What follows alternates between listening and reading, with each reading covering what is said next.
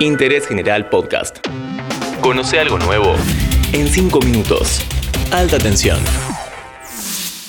Amigas y amigos de Interés General, bienvenidos una vez más a Alta Tensión, el podcast sobre energía en 5 minutos más famoso de todos los tiempos. Se cumplieron 20 años del atentado a las Torres Gemelas, esos aviones que no olvidaremos jamás. What came down though? What came down? The, we crashed. The other trade center's down. It's down. It's down.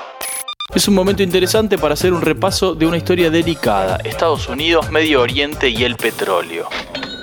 ¿Qué cambió desde el 11 de septiembre de 2001? Muchísimo. Como cantaba Gardel, 20 años es una banda. Es un soplo la vida, que 20 años no es nada, que febril la mirada, errante en la sombra te busca y te nombra. ¿Te interesa la energía y la sustentabilidad? Te presentamos el curso corto virtual La economía del desarrollo sostenible de la Universidad Católica Argentina. Abierta la inscripción. Escribí a posgrados.uca.edu.ar para más información. UCA, primera universidad privada de Argentina en el ranking QS 2022. Hay un dato indiscutible que necesariamente influye en las decisiones que tomó Estados Unidos a partir del atentado de las Torres en 2001 y las que toma hoy. Depende mucho menos del petróleo de Medio Oriente. En 2001 la producción de petróleo y gas en Estados Unidos estaba en declive y la dependencia energética se hacía notar. La estabilidad de Medio Oriente, donde están las mayores reservas de hidrocarburos del mundo, era una cuestión de seguridad nacional. Estados Unidos lo sintió en 1973 cuando la OPEP, liderada por Arabia Saudita, bloqueó las exportaciones. Y en el año 79 cuando se produjo la revolución del Ayatollah Khomeini en Irán.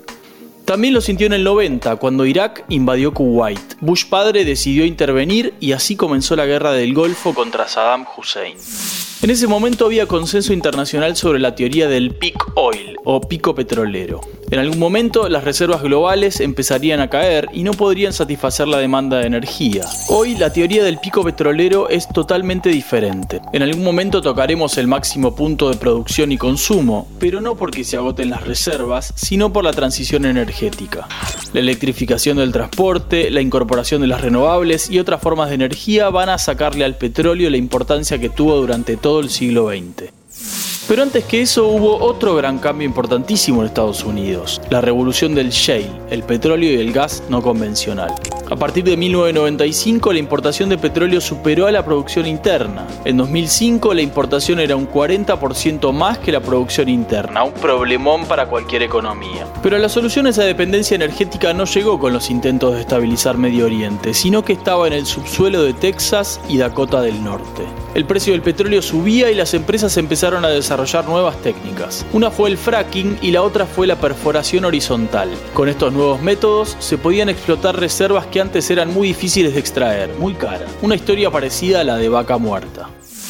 A partir de 2006 la producción de petróleo en Estados Unidos empezó a aumentar de manera impresionante y 10 años después, en 2015, Estados Unidos ya era el mayor productor de petróleo y gas de todo el mundo por encima de Rusia y de Arabia Saudita. Ese mismo año el Congreso norteamericano le puso fin a la prohibición de exportar petróleo que había puesto el presidente Gerald Ford en 1975. ¿Se entiende la magnitud del cambio? En 40 años pasamos de un país que necesitaba importar muchísimo petróleo para que su economía funcione a uno que produce más de lo que consume.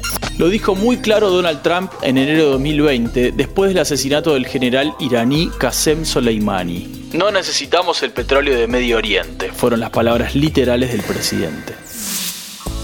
A mí me da la sensación de que la independencia energética de Estados Unidos está muy poco presente en los análisis de situaciones como la retirada de Irak con Obama o la retirada de Afganistán con Trump y ahora con Biden. Por supuesto que la estabilidad en países como Irán o Arabia Saudita son un tema importante en la agenda de Estados Unidos, pero no tanto como hace 40, 30 o 20 años cuando se produjo el atentado a las torres. Quizás ahora le preocupa más a China, que es uno de los principales compradores del gas de Turkmenistán y está muy interesado en lo que pasa en Irán. O a India, que es un vecino muy cercano y tiene grandes necesidades energéticas también. El mundo está cambiando mucho y a veces no nos damos cuenta. Ojalá que este capítulo de alta tensión te haya ayudado un poco en eso. Gracias por escuchar, te espero la próxima. Seguí a Interés General en Spotify y escucha nuestros podcasts nuevos todos los días.